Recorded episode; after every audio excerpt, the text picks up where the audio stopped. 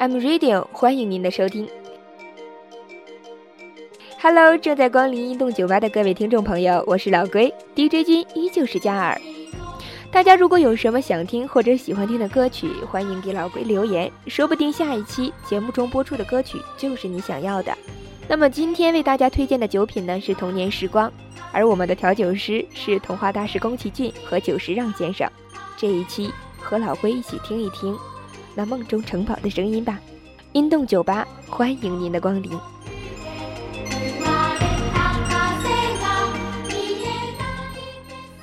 这首来自《龙猫》中的插曲《风之甬道》，让人仿佛身在森林，特有的清新让我欲罢不能。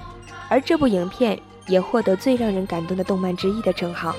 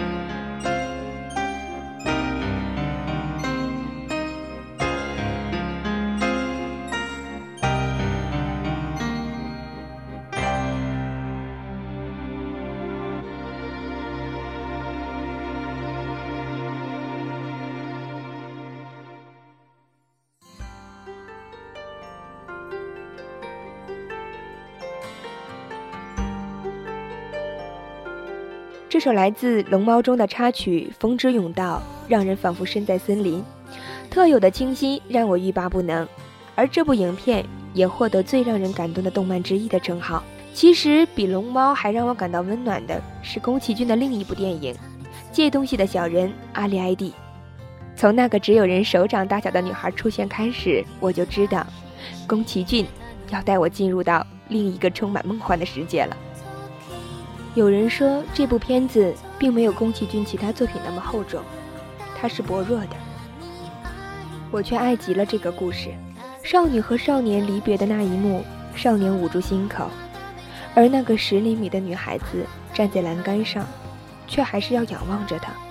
也许他们连拥抱都做不到，但是少年却因为他有了活下去的勇气。当主题曲《Oh Really Song》轻轻响起。仿佛又一次听见了阿翔说的那句：“阿里埃迪，你是我心脏的一部分，我不会忘记你的，永远。”《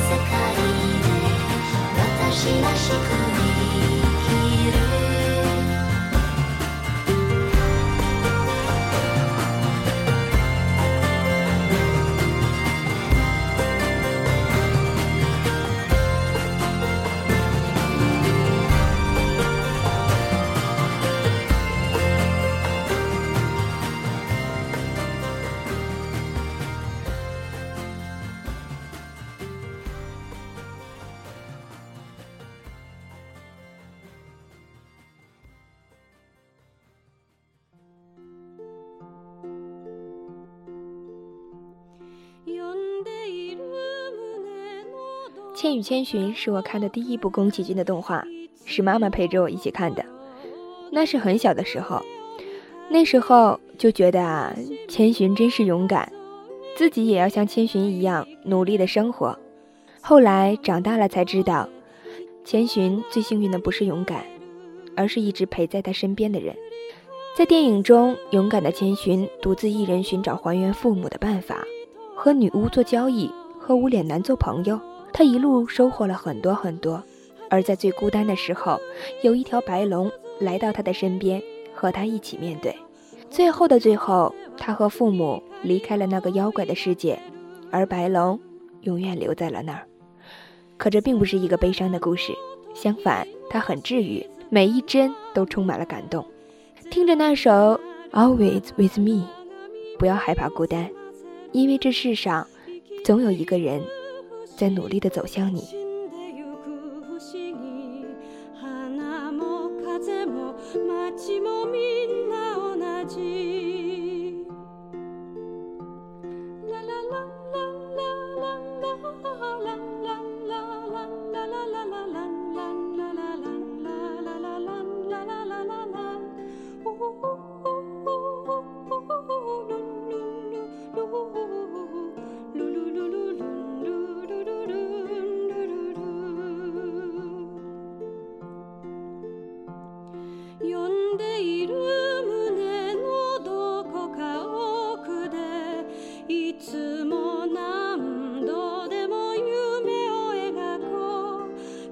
cheminot.